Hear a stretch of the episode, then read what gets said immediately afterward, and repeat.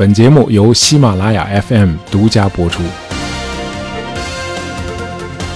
呃，基于众所周知的原因，我们又停播了一段时间啊，真的很不好意思，在此向大家道歉啊。好，我们言归正传。二零一一年七月二十三日，在伊朗首都德黑兰城南的一条街边上，一个人正在用钥匙开自己家的房门。这时，一辆摩托车快速驶来，啊，停在这个人的身边。车上有两个年轻人从皮夹克里掏出自动手枪，朝着他连开数枪。在确认他已经被打死后，这两个年轻人骑着摩托车快速地离开了现场。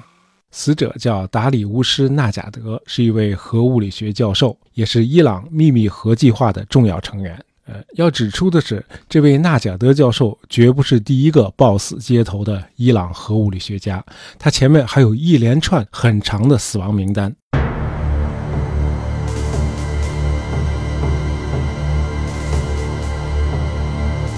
二零一零年十一月二十九日上午七点四十五分，住在德黑兰北郊的伊朗核计划的首席科学家沙利亚里博士正准备开车去上班。这时，也是一辆摩托车从后面行驶过来。这次摩托车骑手没有停车，而是在行驶的过程中把一个外形很像 iPad 的设备贴在沙利瓦里博士的后车窗上，然后就急速离开了。几秒钟后，那个设备突然爆炸。时年四十五岁的核物理学家当场被炸死。几乎在同时，在德黑兰城南的一条街上，另一位叫达瓦尼的核专家也以同样的方式被炸死在自己的汽车里。这两个人也不是最早被暗杀的伊朗核技术专家，在他们之前，从2006年11月到2007年1月，在伊朗分别有三架军用运输机意外坠毁，机上的乘客都是参加核计划的伊朗技术人员。和伊斯兰革命卫队的高级军官。二零零七年一月下旬，在伊朗伊斯法罕秘密核设施工作的侯赛因·波尔博士被毒药毒死。二零一零年一月十二日，穆罕默迪教授在住处附近的停车场被突然引爆的炸弹炸得粉身碎骨。呃，执行这一系列暗杀活动的杀手都来自一个令人望而生畏的组织——以色列情报和秘密行动局摩萨德。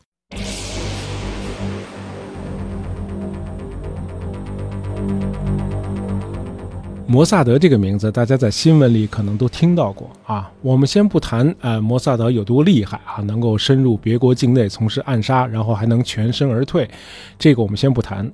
如果从道义和法律层面来看，摩萨德的这种做法，应该说是突破了国际法律秩序所能容忍的限度了，是明显的对国际法的践踏。啊，事实上，这种做法也确实在国际上受到了普遍的谴责。但是，如果你是个以色列人，你可能会持完全相反的观点。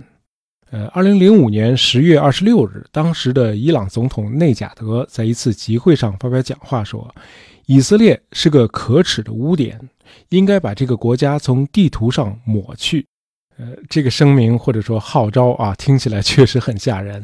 尤其是当以色列的间谍已经探听到伊朗正在紧锣密鼓地发展它的核计划的时候，以色列认为必须得做点什么了。因为那个要在地图上抹掉以色列的国家正在研发原子弹。我们补充一个小知识啊，我们知道这个原子弹一般分两种啊，一种是由放射性元素铀二三五作为呃核裂变物质，呃这种原子弹叫铀弹啊。呃，另一种是由放射性元素钚二三九作为核裂变物质啊，这叫钚弹。那么相比之下，钚二三九可能更容易提取，所以开发钚弹呢比较划算。而铀弹也有一个长处，就是保存时间长。但是铀二三五很难提取，在铀矿石里，铀二三五只占百分之零点七，另外百分之九十九点三都是铀二三八。而铀二三八的原子核很难发生裂变，因此不能用作原子弹的核裂变物质。哎，就是说提取铀二三五非常的困难。呃，结果有一位高人啊，把提取铀二三五的难题给克服了啊。这位高人就是巴基斯坦的原子弹之父，他叫阿卜杜尔卡迪尔汗博士。这位汉博士发明了一种高效的提取铀二三五的技术。这个技术简单的说，就是把含铀的化合物转成气体，然后把这些气体灌进一连串的离心机。这些连在一起的离心机以每分钟十万转的转速高速运转，这样轻一点的铀二三五就和更重的铀二三八分离了。如果这个过程重复到上千遍，高浓缩的铀二三五就生成了，然后再把它们从气态转回固态，这样原子弹就有了火种啊，理论上就可以造原子弹了。那么这位汉博士呢很有天赋啊，同时呢也很贪婪，哪个国家出的价钱高，他就把这个新技术卖给哪个国家。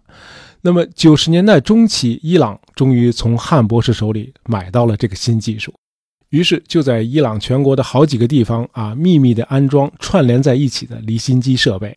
结果没几年功夫，这些设备有的被以色列摩萨德特工炸毁，还有些设备因为摩萨德在供应商那里做了手脚，弄了很多假零件，以至于安装后也无法使用，成了一堆废铁。呃，此外，摩萨德的特工还突破了伊斯兰革命卫队的防火墙，导致伊朗核计划的计算机网络彻底瘫痪。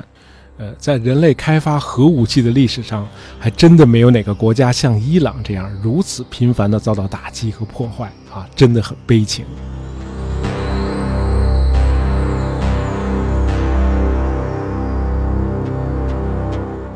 那么这个时候的摩萨德局长叫达根啊，对伊朗核计划的一次次破坏行动都是由他亲自策划和指挥的。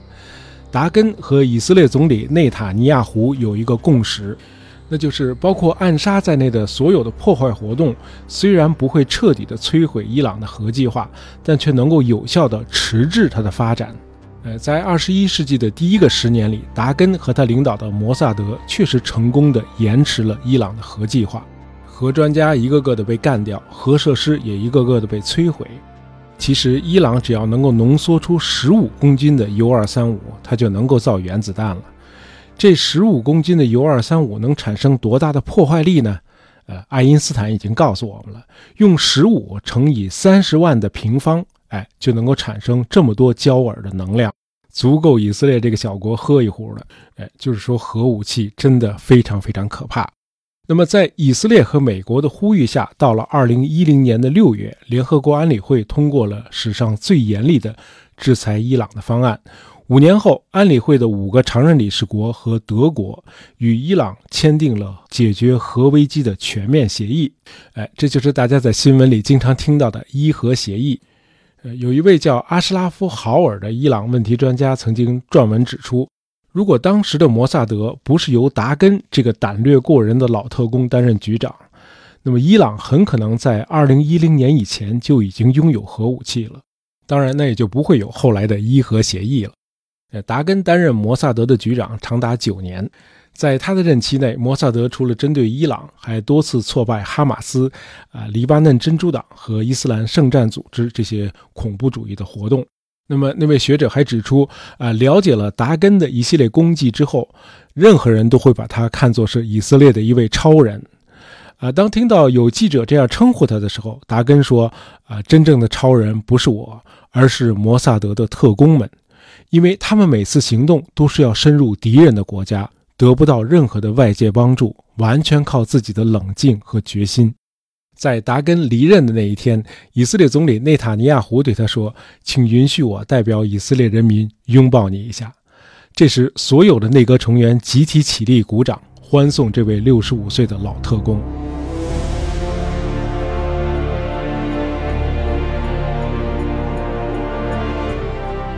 摩萨德从一九五一年正式成立到今天，已经有十几位局长了。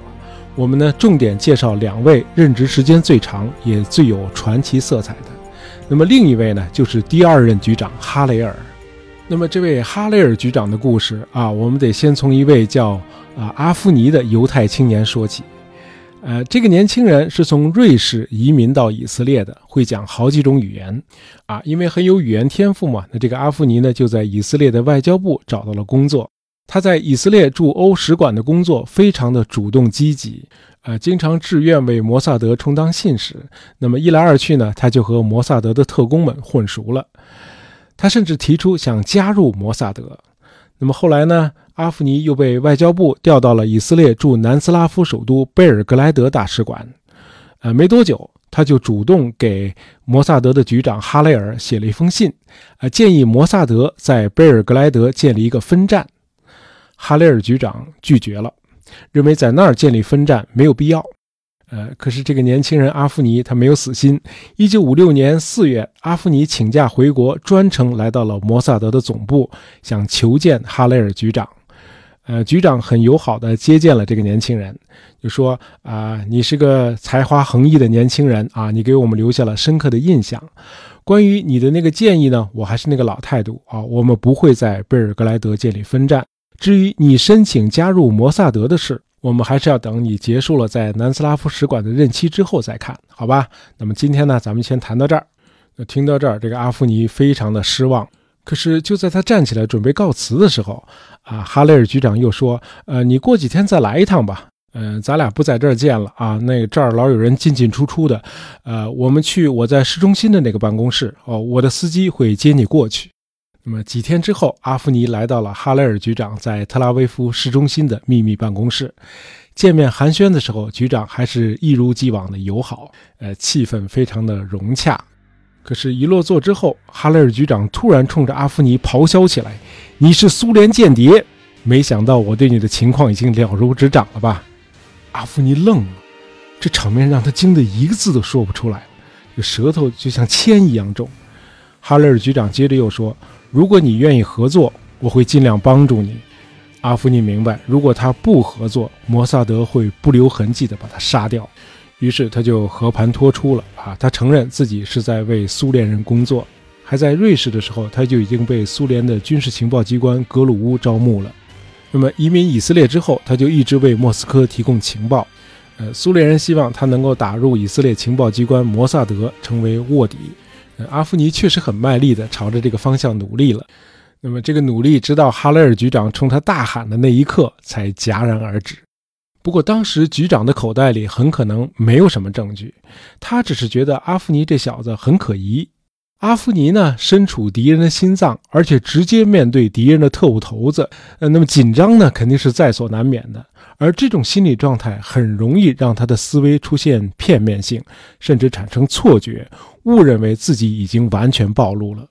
而哈雷尔局长就是利用对方这种高度敏感的心理，用恫吓造势的方法打破了阿夫尼的心理防线，让他确信再隐瞒下去已经没有意义了。呃，这个故事的结局比较有趣。阿夫尼蹲了九年大狱之后出来，成了一位心理学家。作为以色列一位模范公民，还经常的协助警方破案。而当传记作者向哈雷尔局长问起这个阿夫尼的时候，哈雷尔说：“那是个很可爱的小伙子。”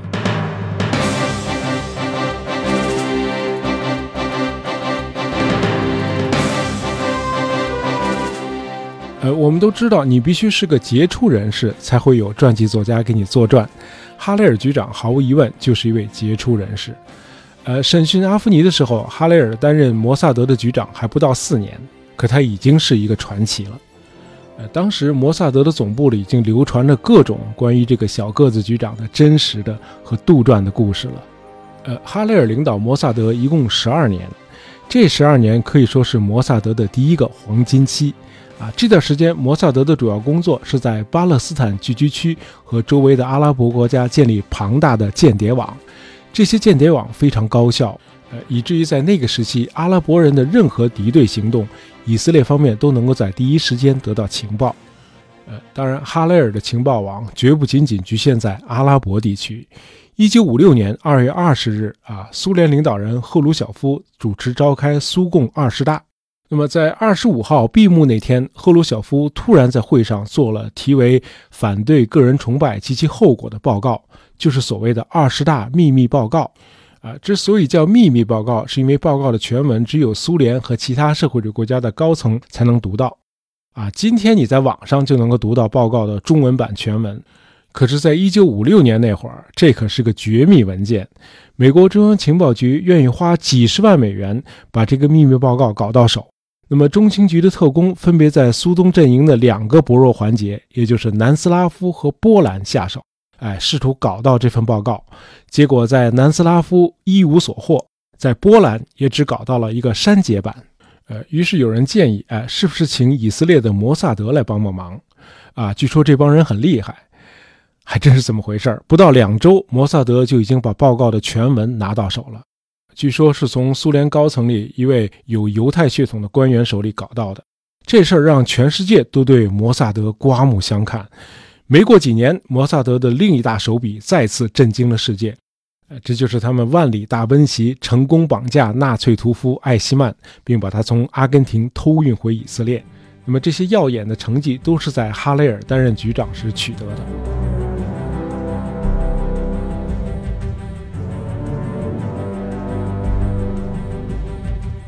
咱们刚才说了，这个哈雷尔是摩萨德的第二任局长。